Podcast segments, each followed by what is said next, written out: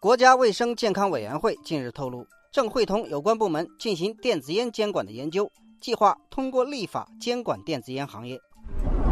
眼下，电子烟正受到资本的热捧，很多网友对这个行业的发展都有话说。网友西岭天说：“我在天眼查以电子烟为关键字进行搜索，发现相关企业数量已经超过了十万家。”其中，注册时间一年以内的相关企业数量接近七万家，注册一到两年以及两到三年的相关企业数量分别约为五万家和四万家，呈现出逐年增加的趋势。网友小樱花说：“电子烟行业热度持续，离不开资本的助力。”我也查了一下，截至今年六月，国内已经完成十四起电子烟企业融资，融资金额共计五点七四亿元，高于去年一整年的投资。网友广深月老说。电子烟的毛利率比医药制造业高了近一倍，是纺织业的七点六倍。中国有三点五亿烟民，占世界烟民总量的三分之二，但电子烟的渗透率还不到百分之一。这个市场的潜力巨大，难怪会引来资本追逐。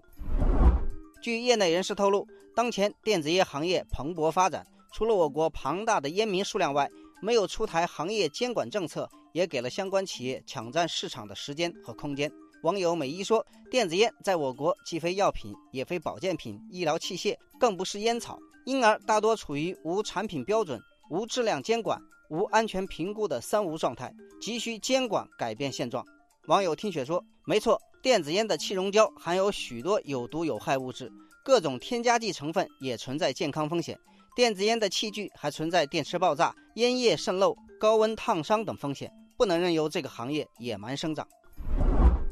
近期实施的健康中国行动明确提出，到二零二二年，政府控烟工作的目标是基本实现把各级党政机关建设成无烟机关，十五岁以上人群吸烟率低于百分之二十四点五。